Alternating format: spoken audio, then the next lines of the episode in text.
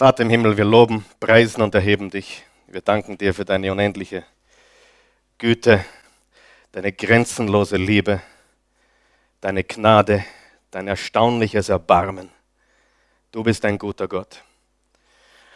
Unsere Aufgabe im Leben ist nicht, Menschen davon zu überzeugen, wie gut wir sind. Unsere Aufgabe ist, Menschen zu überzeugen, wie gut du bist. Denn du bist wirklich gut. Wir legen jetzt diese Zeit in deine Hände. Wir bitten dich, dass du zu uns sprichst, nicht ein Mensch.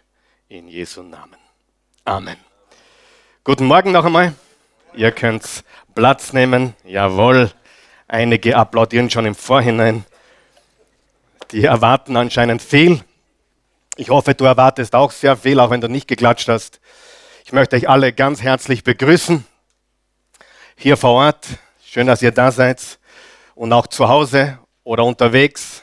Wenn ihr in den Sommerferien schon seid, dann bleibt safe, passt auf auf euch und äh, ja, seid vorsichtig, wo ihr unterwegs seid und habt viel Spaß. Wow, ist euch heiß genug? Schon cool da drinnen, oder? Ein, ein cooler Ort. Wer lebt auch einen coolen Ort hier?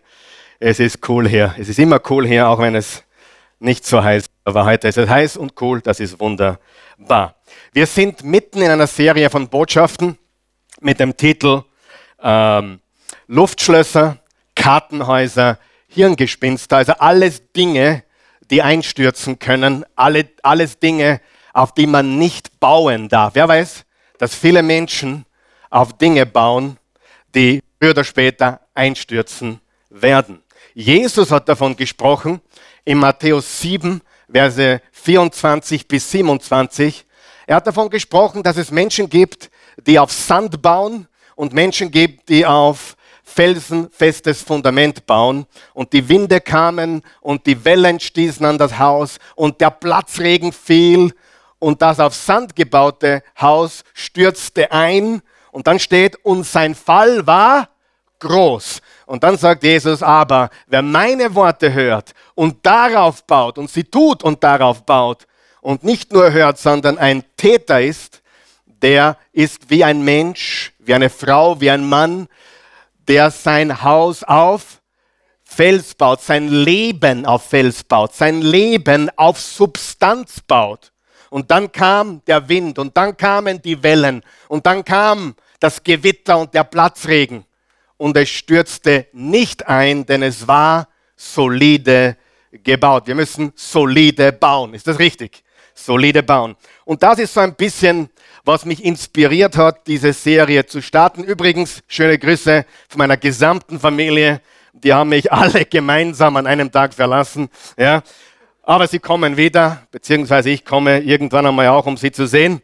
Aber ich habe nur ein kurzes Fenster von Urlaub und die haben sechs Wochen Urlaub. Und, äh, aber schöne Grüße von der Christi und von den ganzen Kindern und und die sind alle drüben in Amerika jetzt seit dieser Woche. Aber schöne Grüße soll ich ausrichten. Sie freuen sich natürlich, wenn sie wieder äh, da sind.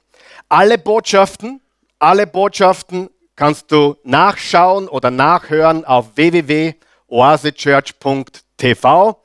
Heute ist es wahrscheinlich nicht eingeblendet, als wurscht. www.oasechurch.tv. Wir sind ein bisschen unterbesetzt. oasechurch.tv. Alle Botschaften zum Hören und zum Schauen gratis, solange es Strom und Internet gibt. Also, gehen wir zu unserer Serie. Wir haben fünf Bereiche, die wir uns anschauen wollen. Sag einmal fünf. Fünf Bereiche. Wir reden über Ruhm. Das ist der Geltungsdrang, den viele Menschen haben. Viele Menschen laufen der Geltung, dem Geltungsdrang hinterher. Ich will was gelten, ich will wichtig sein. Und das war die erste Botschaft. Die zweite Botschaft war Besitz, also zu haben, die Jagd nach, der, nach dem Besitz, nach finanziellem Reichtum. Dann werden wir haben Anerkennung, das wird nächsten Sonntag sein, die Jagd nach Anerkennung. Und dann die letzte Botschaft in zwei Wochen wird sein, die Jagd nach Komfort. Viele Menschen, es wird dich überraschen, haben Komfort zu ihrem Gott gemacht in der heutigen Zeit. Hauptsache komfortabel, Hauptsache bequem.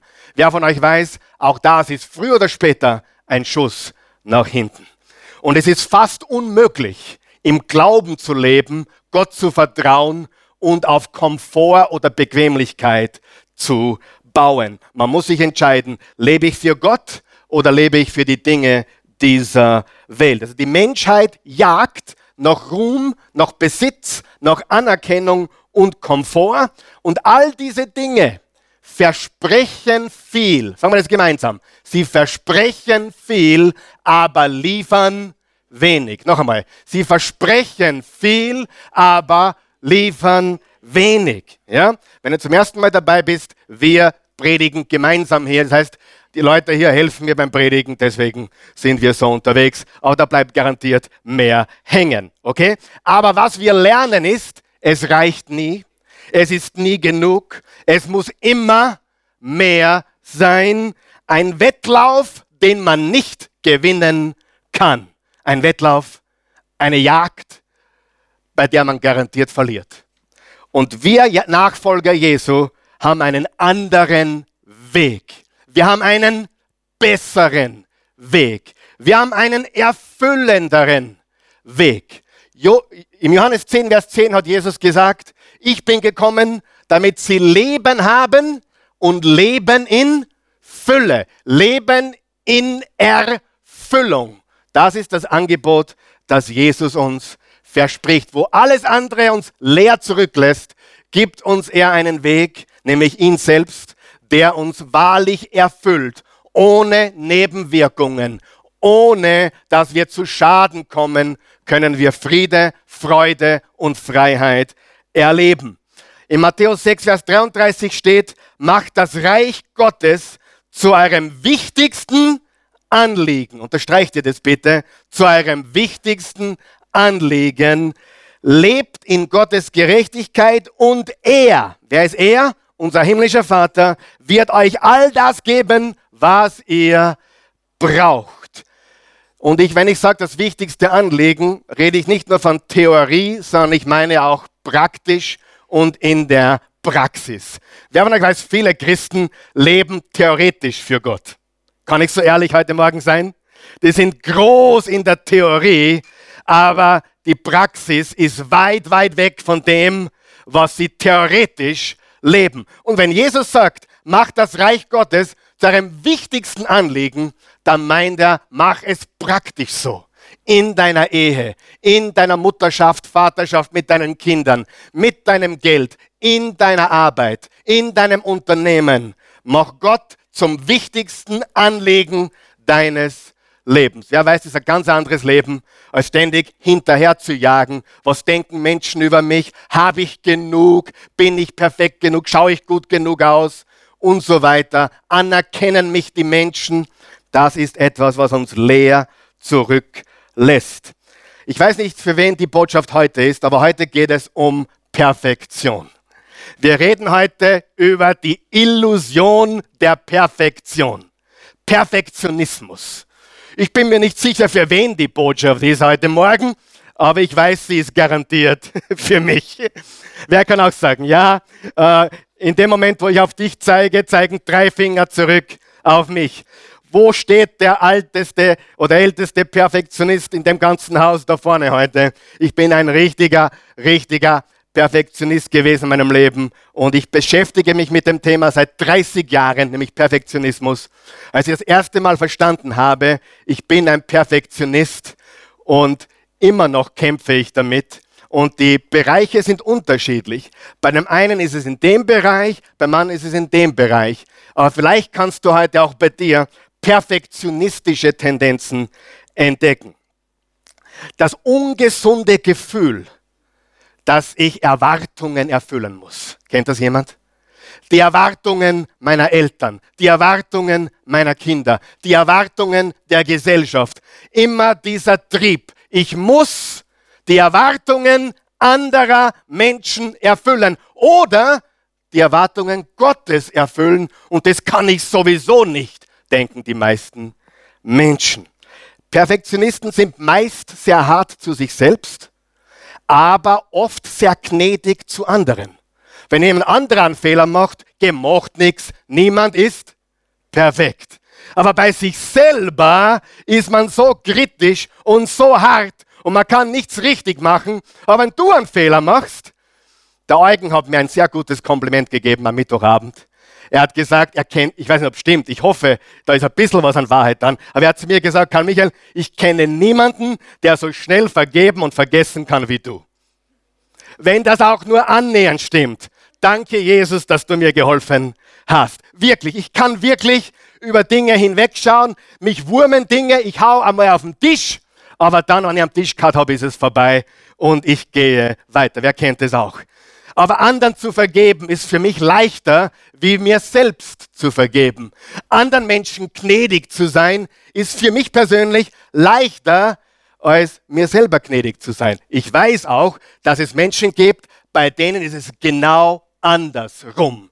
Die sind sehr, sehr kritisch, sehr, sehr hart, sehr, sehr unvergeben, aber mein Leben lebe ich, wie ich möchte.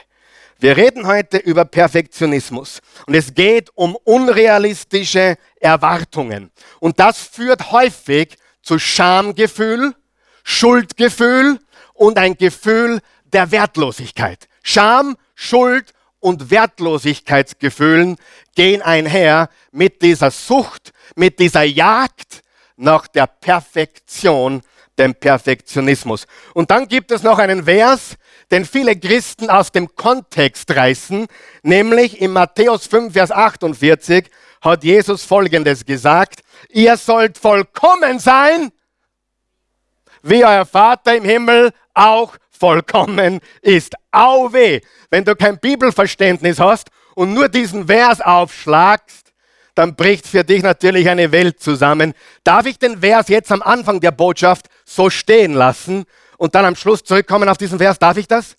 Denn jetzt habe ich ihn ganz bewusst aus dem Zusammenhang zitiert. Am Schluss dieser Botschaft werde ich genau diesen Vollkommenheitsvers im Zusammenhang, was Gott wirklich, was Jesus wirklich gesagt hat, bringen. Ist das okay? Aber lesen wir ihn noch einmal. Ihr sollt also vollkommen sein, wie euer himmlischer Vater vollkommen ist. Wer von euch weiß, ich bin nicht vollkommen, du auch nicht. Was meint Jesus damit? Muss sitzen bleiben und warten. Gott möge dir Geduld schenken. Übrigens bete nie für Geduld. Ich habe einmal für Geduld ge gebetet und dann bin ich auf der Bank 45 Minuten gestanden. Wenn du für Geduld betest, wird Gott dir jede Menge Gelegenheiten schenken, Geduld zu üben.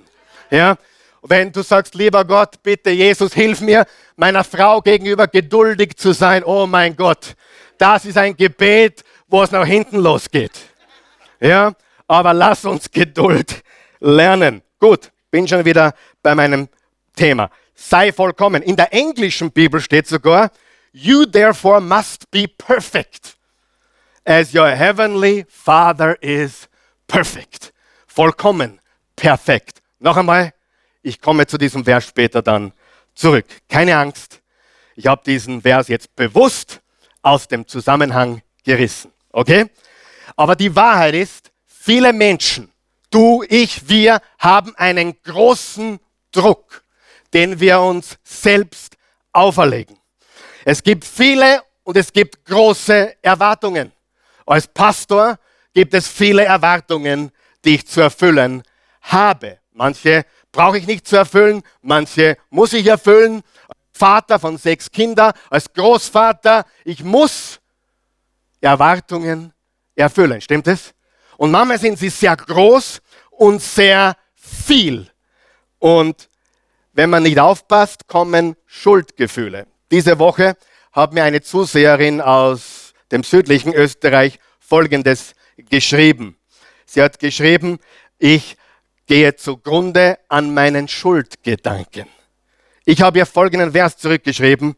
So gibt es nun keine Verdammnis für die, welche in Jesus Christus sind. Lesen wir das gemeinsam. So gibt es nun keine Verdammnis für die, welche in Christus Jesus sind. Keine Verurteilung.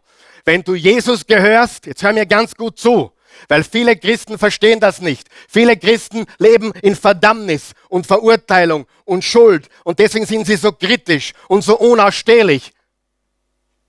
Niemand hier natürlich. Aber ich sage nur, weil sie nicht verstanden haben. Jesus hat für alle deine Sünden bezahlt. wenn du das verstehen würdest, würdest du dich nie wieder selber prügeln. Ja? Und viele glauben, sie müssen immer noch was leisten, damit Gott sie liebt. Jetzt pass gut auf. Du kannst nicht mehr tun, damit Gott dich mehr liebt. Und du kannst nicht weniger tun, damit er dich weniger liebt. Du kannst nichts tun, damit er dich mehr liebt. Und nichts, damit er dich weniger liebt. Ja? Bei uns Menschen ist das anders. Du kannst es bei mir probieren, ob ich dich mehr oder weniger liebe.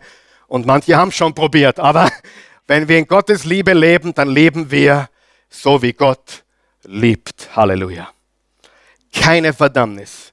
Und ehrlich, ich habe mich jetzt seit 30 Jahren mit dem Thema Perfektionismus beschäftigt. In meinen ersten Vorträgen, die ich als 19-Jähriger gehalten habe, kam das Thema Perfektionismus vor. Ich habe eines damals schon verstanden. Perfektionismus kommt von Angst. Angst. Ich bin nicht genug, ich reiche nicht aus. Was denken die Leute von mir? Ich, ich bin unzulänglich. Perfektionismus kommt von Angst. Meistens, zu 99 Prozent der Zeit, ist Angst die Wurzel, die hinter dem Perfektionismus steckt. Weißt du, wenn ich einmal eine gute Predigt mache, was hin und wieder vorkommt, meine größte Angst ist, dass ich nächste Woche nicht schaffe. Weißt du, wenn du, oder wenn ein Fußballspieler drei Tore schießt, dann hat er vielleicht die Angst, das schaue ich beim nächsten Mal nicht mehr. Und aus diesem Perfektionismus, kennt es jemand, darf ich fragen, kennt jemand den Perfektionismus? Perfektionismus, bitte seid nicht beleidigt auf mich, ist eine mentale Krankheit. Ja, seid ihr noch wach? Perfektionismus ist a mental illness. Es ist eine Psychokrankheit. Und die meisten von uns, ich inklusive, kämpfen damit seit vielen Jahren und Jahrzehnten. Immer jemand anderen die Erwartungen erfüllen zu müssen. Bevor wir zu den wichtigsten Dingen heute gehen, es gibt drei Kategorien von Perfektionisten. Drei. Bist du bereit? Erstens, der selbstfokussierte Perfektionist. Du kannst mitschreiben, wenn du möchtest. Wir haben dir ein Blatt beigelegt, da kannst du das auch ausfüllen. Der selbstfokussierte Perfektionist. Was bedeutet das? Der selbst äh, fokussierter Perfektionist hat selbst auferlegte Erwartungen. Erwartungen, die ich mir selbst auferlege, unrealistische Erwartungen von mir selbst. Und wenn ich sie nicht erfülle, dann kommt Schuld, Scham, Wertlosigkeit und das Gefühl der Unzulänglichkeit. Das ist der, der sich selbst den Standard viel zu hoch legt. Ist da jemand mit mir? Ist da jemand in dieser Kategorie? Ja? Vielleicht auch nicht, aber vielleicht bist du in einen oder mehreren dieser Kategorien heute zu Hause. Die zweite Kategorie ist der extern orientierte Perfektionist. Der extern orientierte äh, Perfektionist, äh, du glaubst, andere erwarten, dass du perfekt bist. Du glaubst, dass andere von dir etwas erwarten, und meistens, hör mir ganz gut zu, ist das eine Lüge. Jetzt sind wir beim Thema. Perfektionismus ist eine Lüge. Eine Lüge. Eine Illusion. Es gibt es nicht. Jetzt pass aber bitte gut auf. Wenn du im Business, im Geschäftsleben tätig bist, musst du exzellent arbeiten. Stimmt es? Das ist ganz was anderes. Aber in Beziehungen musst du lernen, Beziehungen über die Perfektion zu stellen. Das ist sehr, sehr wichtig. Sieh, du glaubst, andere erwarten, dass du perfekt bist. Und wenn du das nicht erfüllst, was du glaubst, dass andere erwarten, bist du einsam, depressiv, verzweifelt.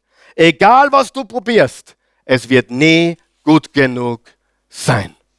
Der eine ist der selbst auferlegte Perfektionist und der andere ist der, der nach außen schaut und glaubt. Die Mama erwartet, der Papa erwartet, alle erwarten und meistens ist das gar nicht die Wahrheit. Und jetzt gibt es noch den dritten, die dritte Form des Perfektionismus. Und das ist ein bisschen niederträchtig, ehrlich gesagt, aber auch da gibt es einige, der auf andere fokussierte Perfektionist. Du erwartest Perfektion von anderen. Dass andere deinen unmöglichen Standard erfüllen. Du hast keine Empathie, du hast kein Einfühlungsvermögen, du erwartest nur, dass Perfektion vom anderen kommt. Vielleicht hast du solche Eltern gehabt. Vielleicht bist du so ein Elternteil. Hallo, ist jemand wach? Der Junge kommt nach Hause mit einem Einser minus und du sagst, warum ist es ein Einser minus? Hätte es nicht ein Einser sein können? Er kommt mit einem Einser nach Hause und du sagst, na hätte es nicht ein Eins plus werden können. Im Zeugnis sind sieben Einser, ein Zweier und das Beste, was du sagen kannst, na gut, mein Junge, aber hätten es nicht lauter Einser sein können. Wer von euch weiß, es gibt solche Eltern? Leider. Gott sei Dank hatte ich solche Eltern nicht. Ja? Meine Eltern hatten Gott sei Dank andere Erwartungen von mir. als ein anderes Thema. Ich habe eine, ja, eine Historie von super Leistungen gehabt, daher waren die Erwartungen nicht so hoch. Aber der, der auf andere fokussierte Perfektionist erwartet, dass alle anderen perfekt sind. Aber du hast eigentlich keinen, kein Interesse am anderen Menschen, noch interessiert dich, was du leistest. Und das ist sehr, sehr wichtig. Haben wir diese drei Kategorien verstanden? Der eine legt sich selber auf, ich muss mehr leisten. Der andere glaubt, dass alle so viel erwarten und sie erfüllen nicht und dann sind sie verzweifelt. Und der dritte erwartet Perfektion von überall, aber nur nicht von sich selbst. Okay? So, hier ist was ganz Wichtiges. Ich habe zuerst gesagt, Perfektionismus ist eine psychische Krankheit. Du kannst also rausgehen heute und sagen, unser Pastor ist psychisch krank. Ich habe kein Problem damit, Halleluja, aber weißt du was, du bist auch psychisch krank. Und wenn wir nur lange genug suchen, finden wir deine psychische Krankheit. Richtig? Habe ich recht oder nicht? So. Aber, aber, es ist noch viel mehr, Perfektionismus ist eine geistliche Sache. Perfektionismus ist ein großes spirituelles Problem. Und es rührt daher, dass wir die Liebe Gottes in ihrer Vollkommenheit noch nicht verstanden haben. Ein gläubiger Jesus-Nachfolger, der die Liebe Gottes in seiner Vollkommenheit verstanden hat, der ist frei vom Perfektionismus. Er strebt nach Exzellenz, aber er macht es mit Freude. Hey, ich möchte meine Predigt heute auch so gut wie möglich machen. Aber wenn ich einen Fehler mache, weißt du was? Schlafe ich heute Abend noch genauso gut wie sonst. Ich tue es aus Freude, nicht aus Druck. Hast du das verstanden? Sieh, wenn du im Geschäftsleben tätig bist oder Spitzensportler bist, du musst Raum lassen für menschliches Versagen und nicht ständig diesen Druck. Es hat nicht gereicht. Ja? Lionel Messi hat dieses Jahr seine ganze Saison verkackt. Ja, okay, sie haben die Meisterschaft gewonnen in Spanien. Aber sie haben das Cup-Finale gegen die lächerlichen Valencias verloren. Und dann haben sie 4 zu 0 gegen meinen Lieblingstrainer Jürgen Klopp verloren. Liverpool. Könnt ihr euch noch erinnern? Aber weißt du was? Ich glaube, der Lionel Messi ist stark genug zu wissen, dass das seinem Image und seinem Wert als Mensch nicht schadet. Amen.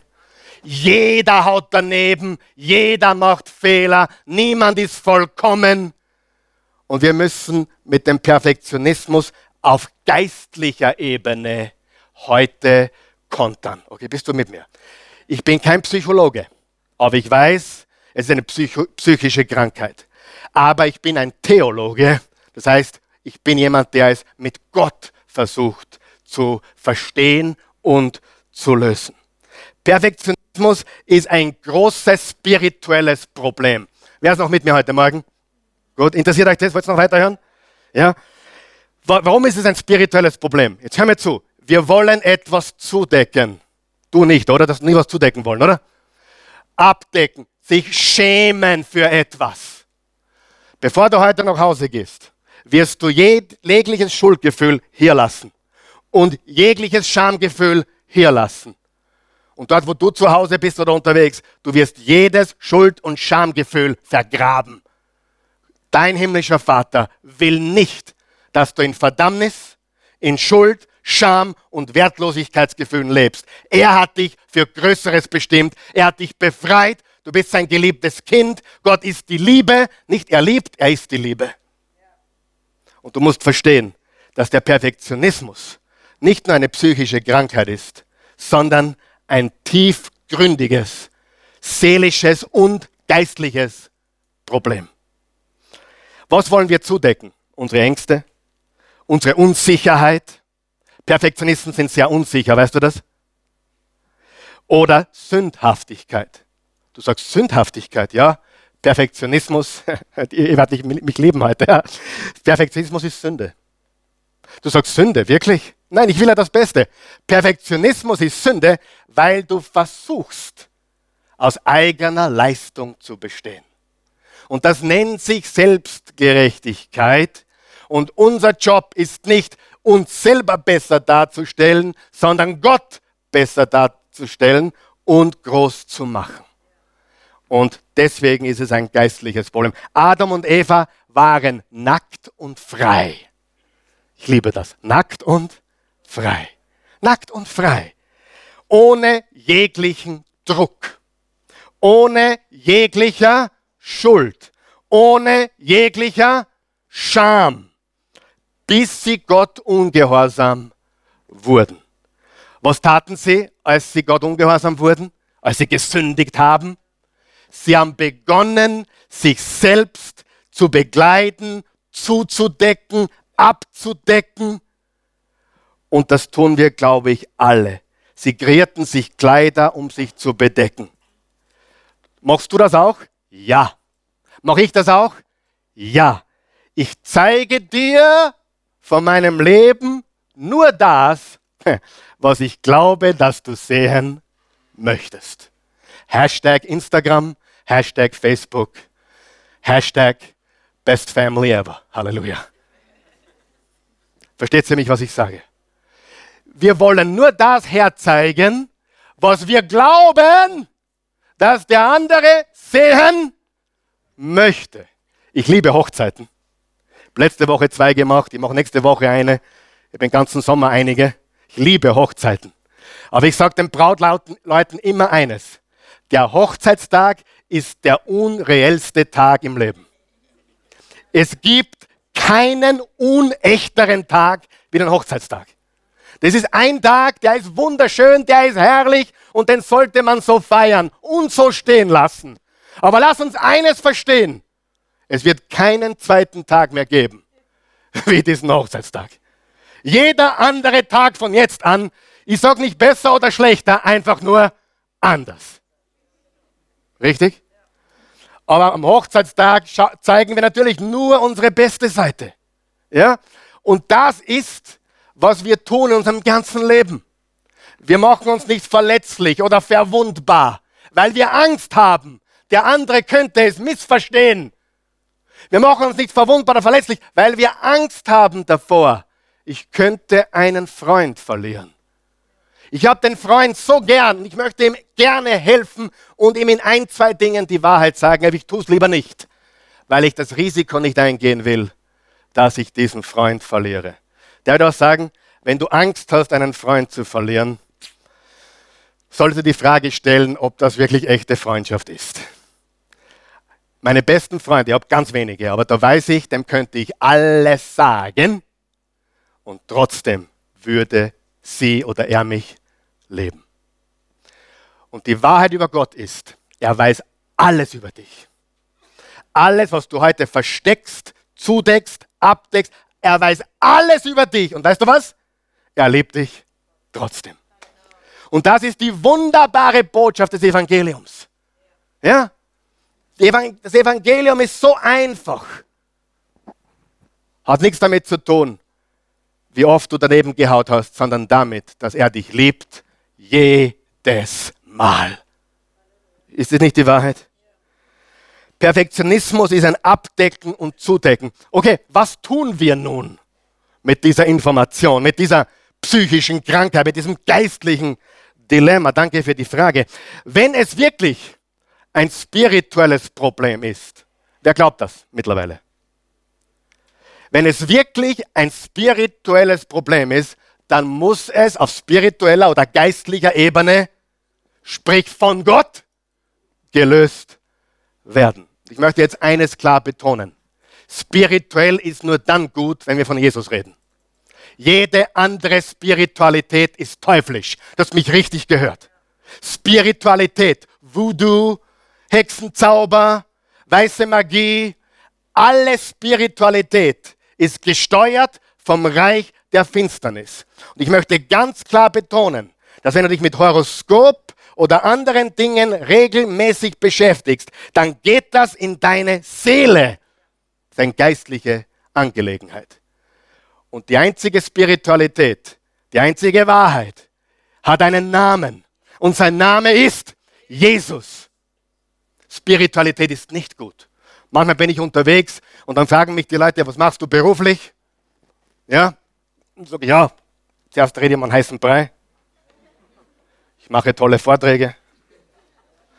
Letztes Mal, wie ich das gemacht habe, hat Gott spricht zu mir nicht laut, aber im Herzen habe ich gespürt, du Lügner. Sag ihm die Wahrheit, was du machst. Ich mache gute, gute Vorträge und ich schreibe ein paar Bücher und, und mittlerweile bin ich knallhart, sage ich, bin ein Nachfolger Jesu und ich verkündige das Evangelium von Jesus. Wenn er mehr wissen will, dann sage ich mehr, aber das ist, was ich sage. So, und dann meistens nimmt die Konversation eine komplett andere Richtung. Plötzlich ist der lockere Mensch neben mir ganz steif. Ah, Sie sind Pastor. Ah. Ich bin auch spirituell. Klassiker. Ich bin auch spirituell. Sage ich, aha. Und dann sage ich mittlerweile, oh weh.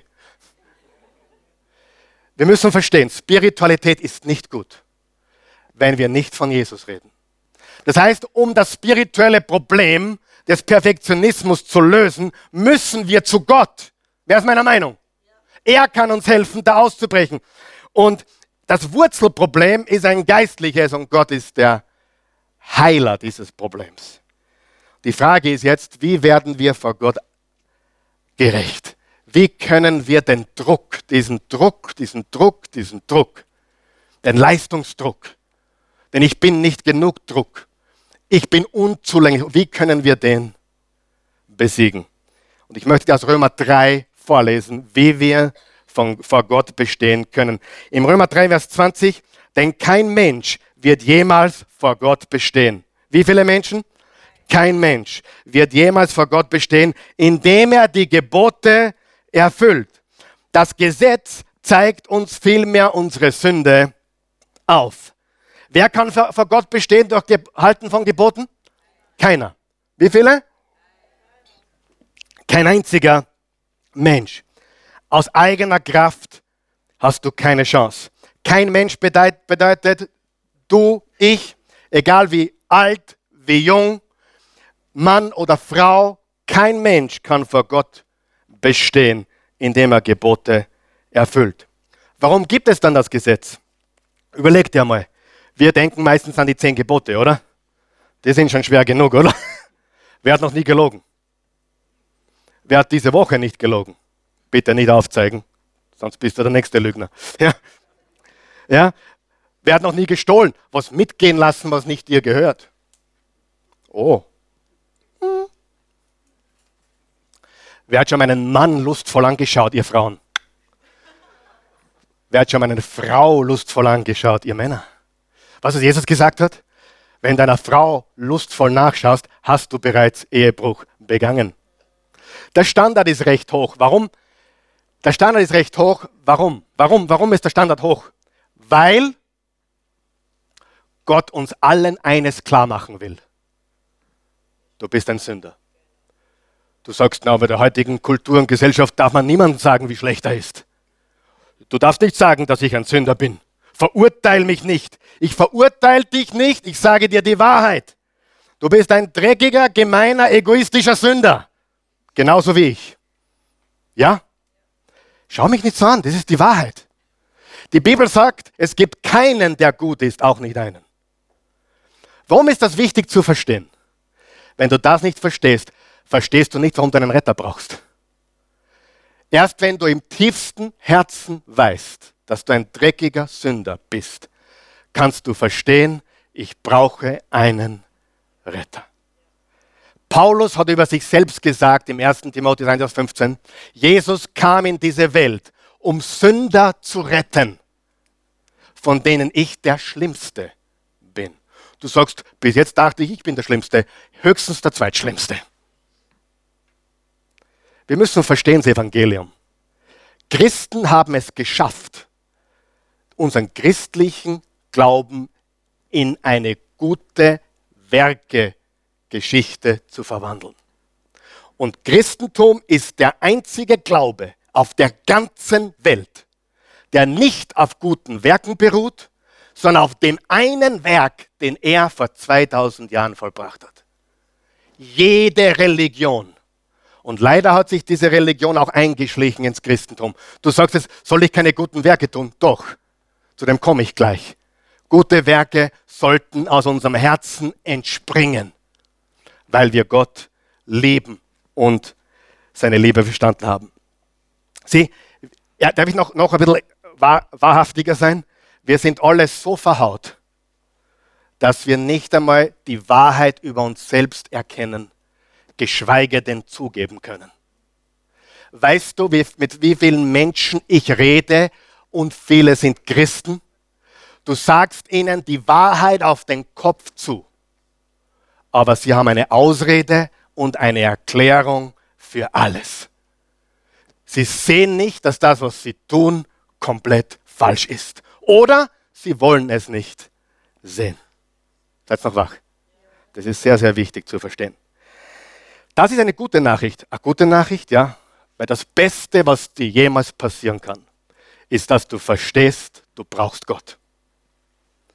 Vor, vor zwei, drei Wochen hatten wir unseren Gastprediger Dr. Michael Gerbert hier, können Sie erinnern? Und wir haben so die geistliche, die spirituelle, die, die, die, die christliche Situation in unserem Land besprochen. Und ich habe ihm dann gesagt, das größte Problem in Österreich ist, dass es das schönste, beste Land der Welt ist. Und ich glaube das wirklich von ganzem Herzen. Und wir brauchen Gott nicht und wenn nichts passiert, um die Leute aufzurütteln, dann schaut es schlecht aus. Der beste Tag in deinem Leben, hör mir zu, ist der Tag, an dem du verstehst, ich bin ein Niemand, ich bin ein Nichts. Und erst dann kannst du was werden, aber nicht durch dich, sondern durch Jesus. Und dann bist du ein Sieger und ein Überwinder und ein echtes Kind Gottes, ein Königskind. Aber du musst verstehen, dass du ein dreckiger, gemeiner Egoist bist. Und erst wenn du das kapiert hast, kannst du den Retter auf Knien annehmen. In unserer selbstgerechten Gesellschaft wird es immer schwieriger, Leuten zu sagen, hey, du brauchst einen Retter. Die haben alles. Und solange du glaubst und dich in Sicherheit wiegst und glaubst, alles zu haben, brauchst du für dich Gott nicht. Und du bist verloren.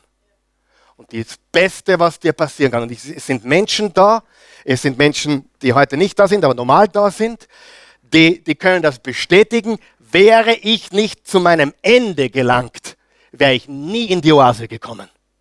Aber weil ich am Ende war, habe ich gesucht. Und irgendwie durch Gottes Fügung kam ich hierher oder habe gesehen. Und die Wahrheit wurde mir klar.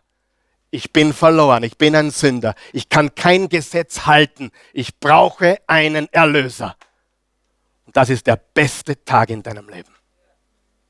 Und da sitzen wir alle in diesem Boot. Egal ob du Prediger bist oder ein gewöhnlicher Mensch. Wir haben alle ohne Gott keine Chance. Lesen wir weiter in Vers 21. Jetzt aber, unterstreicht ihr bitte jetzt aber, hat Gott uns gezeigt, wie wir vor ihm bestehen können, nämlich unabhängig vom Gesetz. Unterstreicht es, unabhängig vom Gesetz. Das ist schon im Gesetz und bei den Propheten bezeichnet. Gott spricht jeden, wie vielen? Jeden von seiner Schuld frei und nimmt jeden, wie viele? Jeden an, der an Christus, an Jesus Christus glaubt. Nur diese Gerechtigkeit lässt Gott gelten. Freunde, nur durch Jesus werden wir gerecht. Nur durch Jesus können wir bestehen. Wer ist Jesus? Dich würde überraschen, dass es Menschen in unserem Land gibt. Und ich rede nicht, die, die von anderen Kulturen kommen. Ich rede von Österreichern, die nicht einmal wirklich wissen, wer Jesus ist. Ehrlich, es ist sagenhaft. Ist auch kein Wunder. Man hat ihn irgendwo vergraben. Jesus ist der Sohn Gottes. Jesus ist der, der, der, der Gott, der wahre Gott, der Mensch geworden ist und unter uns gelebt hat. Er hat Menschen befreit, geheilt, vergeben. Er ist für dich und mich am Kreuz gestorben. Und hier ist die gute Nachricht. Seine besten Freunde, hörst du mich? Seine besten Freunde waren Huren und Zöllner und Säufer. Oh, solche Worte sagst du im Gottesdienst? Ja. Jesus war ein Freund der Huren, Säufer und Zöllner. Amen. Wenn du das nicht verstanden hast, dann lebst du eine Religion, aber nicht das Evangelium. Er liebt die dreckigsten von uns. Und daher ist Selbstgerechtigkeit ausgeschlossen und Perfektionismus ein Werkzeug des Teufels. Es ist nicht Perfektionismus, sondern Gnade. Hast du das auf deiner Outline? Lesen wir das gemeinsam. Perfektionismus, da geht es darum, was ich tue. Bei Gnade geht es darum, was Jesus getan hat. Bei Perfektionismus geht es um meine Leistung. Alles dreht sich um mich. Bei Gnade dreht sich alles um Jesus. Perfektionismus sagt, wenn ich gehorche, liebt Gott mich vielleicht. Gnade sagt, weil Gott mich liebt, kann ich gehorchen und Gutes tun. Perfektionismus sagt, ich muss Gottes Anerkennung verdienen. Die Gnade Gottes sagt, Gott hat mich angenommen, wie ich bin. Sagen wir es gemeinsam. Gott hat mich angenommen, wie ich bin. Ja, wie du bist. Und hör mir zu, auch wenn du Gott jetzt schon 500 Mal versprochen hast, das mache ich nicht wieder. Und letzte Nacht ist es wieder passiert. Du weißt, was ich meine. Aber Gott, ich mache das nie wieder. Wenn du mir vergibst, ich mache das nie wieder. Und wir machen einen Deal mit ihm. Und dann machen wir es wieder. Der wird das verraten? Du kannst gar nicht anders. Du brauchst seine Gnade, da rauszukommen. Du bist verstrickt in deiner Sucht. Du bist verstrickt in deinen Gedanken. Es ist tatsächlich eine psychische Krankheit, die geistlich geheilt werden muss. Er kann dich frei machen.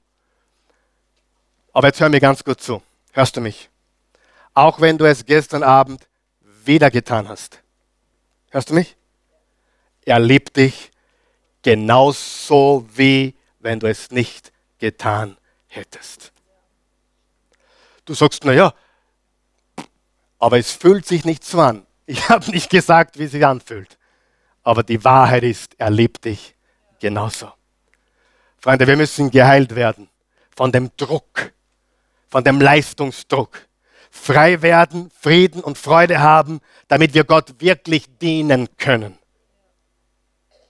Aus Liebe und nicht aus Druck oder Zwang. Das Evangelium ist Liebe, nicht Druck oder Zwang. Die meisten die im Christentum ein bisschen unterwegs sind, ob katholisch oder freikirchlich oder evangelisch, du musst dies oder jenes tun. Du musst mehr geben. Du musst das aufhören. Und dann liebt dich Gott. Und ich sage dir, Gott liebt dich, wie du bist. Und dann hilft er dir, dich zu verändern. Halleluja. Wegen Jesus ist der Druck weg. Sagen wir das gemeinsam. Wegen Jesus ist der Druck weg. Dann geht es weiter im Römer 3, denn darin sind die Menschen gleich. Alle sind schuldig und geworden und spiegeln nicht mehr die Herrlichkeit wider, die Gott dem Menschen ursprünglich verliehen hat. Aber was sich keiner verdienen kann, keiner, schenkt Gott in seiner Güte. Er nimmt uns an, weil Jesus Christus uns erlöst hat. Um unsere Schuld zu sühnen, hat Gott seinen Sohn am Kreuz vor aller Welt sterben lassen. Jesus hat sein Blut für uns vergossen um mit diesem Opfer die Vergebung für alle, wie viele? alle, für die schlimmsten Sünder erwirkt, die daran glauben. Daran zeigt sich, dass es gerecht von Gott war, als die Sünden der Menschen bisher ertrug. Er hatte Geduld mit ihnen. Er hatte Geduld mit ihnen. Wer ist froh, dass Gott Geduld mit dir hat? Mehr als du mit dir selber. Jetzt aber vergibt er ihnen ihre Schuld und erweist damit seine Gerechtigkeit. Gott allein ist gerecht und spricht den von seiner Schuld frei, der an Jesus Christus glaubt. Warum das Gesetz?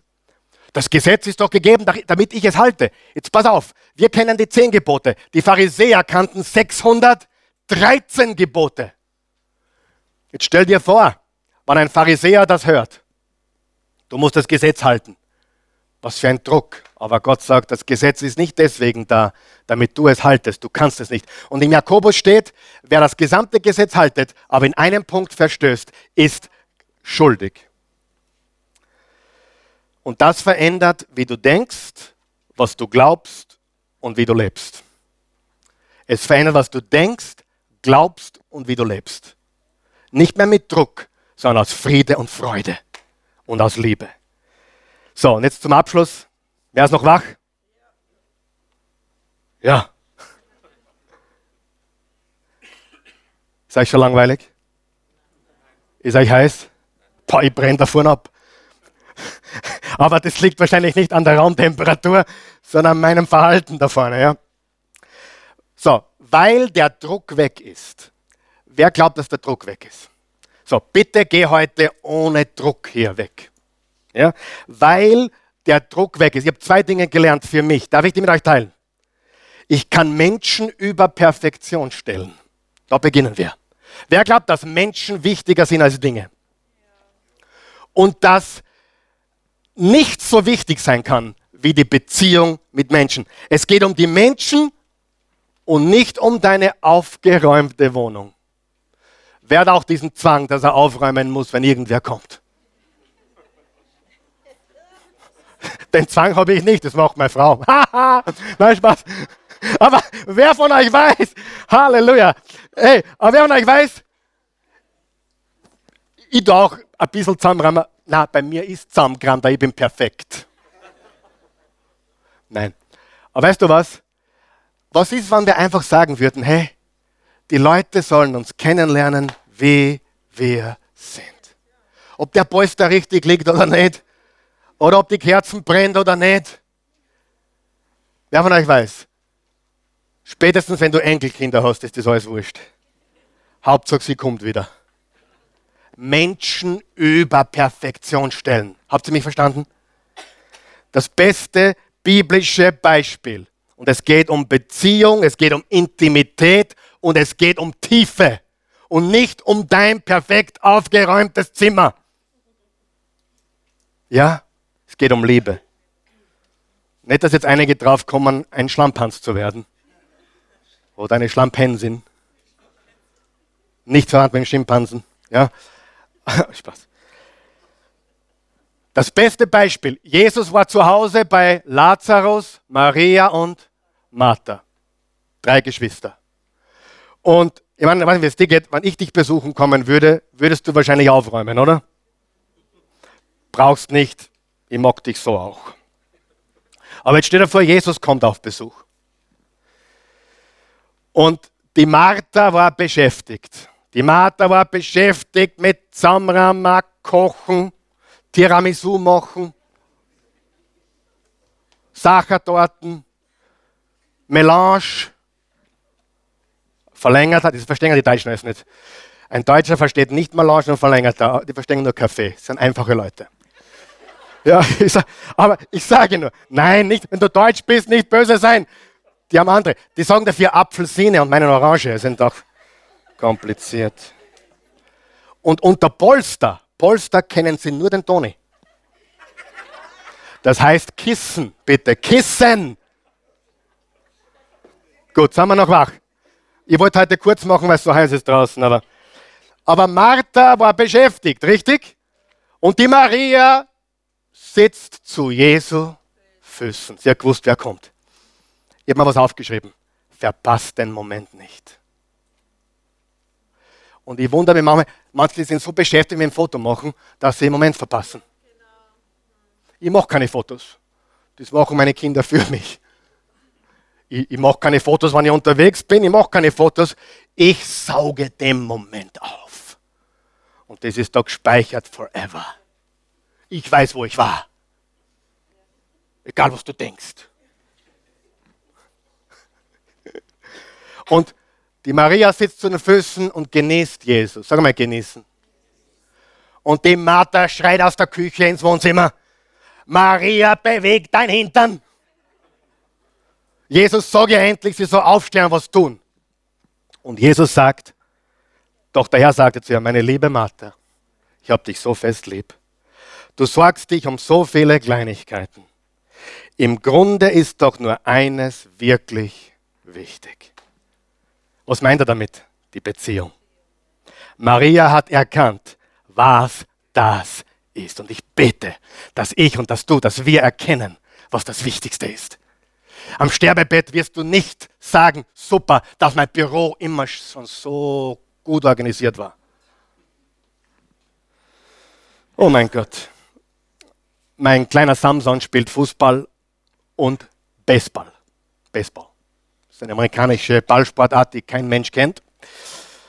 Aber sie, sie, spielen, sie spielen Baseball, beide, da geht ja nach. Sie lieben Baseball. Und ich bin am Anfang immer nur sehr, sehr ungern mitgegangen, weil ich nicht einmal die Regeln verstanden habe. Ich habe gesagt, meine Buben müssen Fußball spielen, nicht Baseball. Beim Baseball, das kennt niemand. Fußball kannst du was reißen, kannst du Geld verdienen, und vor allem, da weiß ich, wie, da weiß ich, wie, wie man zählt. Tor ein, äh, Ball runter ins Eckige und es ist ein Tor. Baseball kenne ich nicht. Und ich ging wirklich gegen meinen Willen oft mit, aber damit drauf. Die haben so tolle Hamburger dort. Und, und, und, haben, und das rundherum ist sensationell. Und die Kinder, da haben es dann amerikanische äh, Dr. Pepper und keine Ahnung, Mountain Dew. Kennt ihr das Zeug? Das ist so, so ähnlich wie Cola, also lauter gesunde Sachen. Und und dann eines Tages war ich dort und ich habe mich geärgert, ich bin ganz ehrlich zu euch, ich habe mich geärgert, dass ein Mitarbeiter das Baseballspiel besser taugt als Fußball. Und dann kommt er nach dem Spielen zu mir und sagt, Daddy, what do you like better? Football oder Baseball? Sag ich, Football.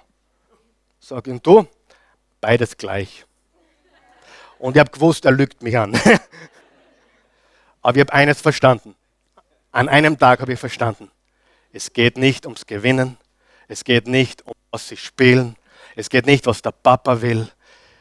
Ich habe mich niedergesetzt und habe gesagt, diesen Moment will ich genießen. Ich liebe es, meine Kinder zuzuschauen. Amen. Viel wichtiger als der ständige Trieb nach Leistung und mehr. Amen. Und zweitens und abschließend, ich kann vollkommene Liebe über vollkommene Leistung stellen die vollkommene Liebe unseres Vaters, unseres himmlischen Vaters, die vollkommene Liebe des himmlischen Vaters verstehen. Was ist ein Geist des Perfektionismus? Der Geist des Perfektionismus ist ein Cover-up. Du tust etwas abcovern, zudecken. Deine größten Ängste, deine Unsicherheiten, deine Sündhaftigkeit.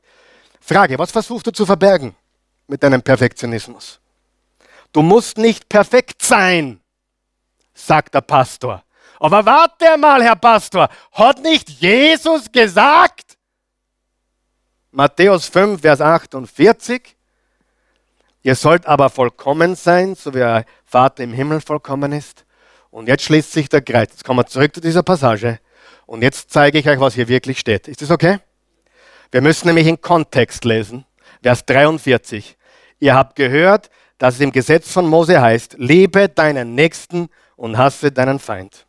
Ich aber sage, liebt eure Feinde, betet für die, die euch verfolgen. So handelt ihr wie wahre Kinder des Vaters im Himmel. Denn er lässt die Sonne für Böse und Gute aufgehen und sendet Regen für die Gerechten wie für die Ungerechten. Wenn ihr nur die, nur die liebt, die euch auch lieben, was ist daran Besonderes? Das tun sogar die bestechlichen Steuereintreiber. Wenn ihr nur zu euren Freunden freundlich seid, Wodurch unterscheidet ihr euch dann von den anderen Menschen? Das tun sogar die, die Gott nicht kennen. Worum geht es im ganzen Absatz? Um ein Wort. Liebe. Sagen wir es gemeinsam. Liebe. lieb deine Feinde, lieb alle Menschen, Liebe.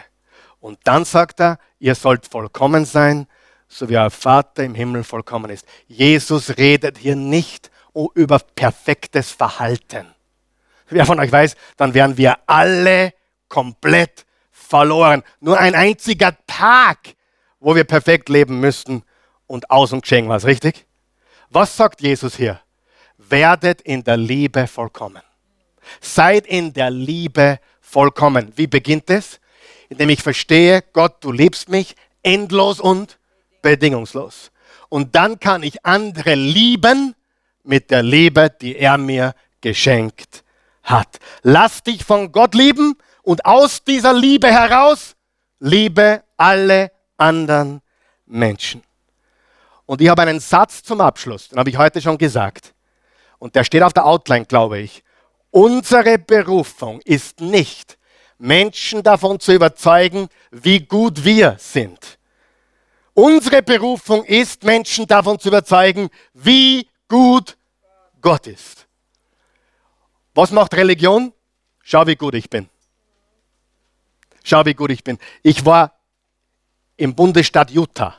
Kennt ihr Utah? Salt Lake City. Ich bin in Utah herumgekommen und dann bin ich raufgefahren nach Idaho. Mormonen City. Und wenn du in Utah landest, fühlst du, du fühlst, da ist alles perfekt, steril. Jeder lächelt, und dann habe ich mit einer geredet, die, zehn Jahre vorher vom Mormonentum ausgebrochen ist. Und die hat gesagt, du kannst dir gar nicht vorstellen, was da abgeht in dieser Religion. Und dann habe ich recherchiert. Recherchiert. Utah hat die höchste Pornografie-Konsumrate in ganz USA. Nur ein Beispiel. Darf ich dir was verraten? Religiöse Menschen haben sehr viel Dreck am Stecken. Amen. Alle. Je religiöser sie wirken wollen, umso mehr Dreck findest du. Diese Selbstgerechtigkeit, das ist nur ein Beispiel. Ich könnte jetzt über andere Beispiele reden. Aber unser Job ist nicht, schau mich an, wie gut ich bin. Unser Job ist, Menschen davon überzeugen, wie gut Gott ist. Amen. Ist der Druck weg? Ist der Druck weg? Gott liebt dich, wie du bist. Amen. Stehen wir auf. Danke, Jesus. Vater im Himmel, wir kommen zu dir im wunderbaren Namen Jesu. Danke, dass wir so vor dich treten dürfen, wie wir sind, dass wir dir nichts vormachen brauchen, dass wir geliebte Kinder Gottes sind durch Jesus. Wir bitten dich jetzt, dass du uns hilfst, den Druck wirklich abzulegen und zu sagen, egal was ich von mir selber erwarte, was andere von mir erwarten, was ich bis jetzt geglaubt habe, dass du von mir erwartest, nicht relevant. Die Wahrheit ist, ich bin angenommen von dir, wie ich bin. Mein Freund, ich weiß, dass heute Menschen zuschauen und auch hier sind, die Jesus Christus noch nie aufgenommen haben. Einige, die gar nicht gewusst haben, wirklich, wer Jesus ist und was er getan hat. Er ist für deine Sünden gestorben am Kreuz. Ich weiß, du bist da, du, du, du schaust zu, du hörst mich. Ich möchte dir was sagen. Johannes 3, Vers 16. So sehr hat Gott die Welt geliebt, die Menschen, dass er einen einzigen Sohn gab, damit jeder, der an ihn glaubt, nicht verloren geht, sondern ewiges Leben hat. Römer 10, Vers 13. Jeder, der den Namen des Herrn anruft, ist gerettet. Johannes 1, Vers 11. Alle, 12. Alle, die ihn aufnahmen und an ihn glaubten, gab er das Recht, Kinder Gottes zu heißen. 1. Timotheus 1, Vers 15. Jesus Christus kam in die Welt, um, um Sünder zu retten, unter denen ich der Erste oder der Schlimmste bin, hat Paulus gesagt. Wenn du dich sündig fühlst, wenn du dich dreckig fühlst, wenn du zum ersten Mal verstanden hast, oh, dass du Gott wirklich brauchst, dass du ein Problem hast, das größer ist als du, und dass du mit eigener Leistung und eigener Gerechtigkeit nicht lösen kannst, dann sage ich dir, Gott hat dich persönlich so geliebt. Er sandte Jesus, damit du ewiges Leben haben kannst. Ich lade dich ein, mit mir zu beten. Bete laut und klar. wenn du möchtest, dass Jesus Christus jetzt deine Sünden vergibt, in dein Leben kommt und dich ganz neu macht. Bist du bereit? Ganz einfach. Guter Gott. Ich komme zu dir. Ich verstehe wenig, aber ich vertraue dir. Und ich glaube dem, was ich heute gehört habe, dass du ein liebender Gott bist, der mich lebt und annimmt, wie ich bin. Du bist nicht gekommen, um mich zu verurteilen. Du bist gekommen, um mich zu befreien, mich zu erlösen. Jesus Christus, so gut ich jetzt kann, mein Leben gehört dir. Ich gebe es dir. Und ich nehme deins. Ich empfange dein Leben. Ewiges Leben. Und ich bekenne laut und klar, du bist mein Herr. Jesus, du bist mein Gott. Danke, dass du jetzt in mir lebst. Lehre mich zu leben, so wie du es möchtest. In Jesu Namen. Amen. Wow, wenn du das gebetet hast, bist du ein Kind Gottes geworden. Die Bibel sagt, die Vergangenheit ist Vergangenheit. Weggewaschen durch das, was Jesus am Kreuz getan hat. Sein Blut, das er für dich vergossen hat, wäscht dich weiß wie Schnee. Er macht dir keine Vorhaltungen. In aller Ewigkeit keine Verdammnis für die, die in Jesus sind. Wenn du hier bist und du bist gläubiger Christ, auch vorher schon gewesen, aber ständig mit Schuld und Scham und Wertlosigkeitsgefühlen, bitte Gott liebt dich. Er hätte dich nicht hergeschickt heute, mir zuzuhören. Der hätte etwas Besseres machen können. Aber irgendwie hat er gesehen, dass du heute das brauchst. Oder du. Du bist wertvoll, geliebt und angenommen. Ja, auch mit dem, was du getan hast.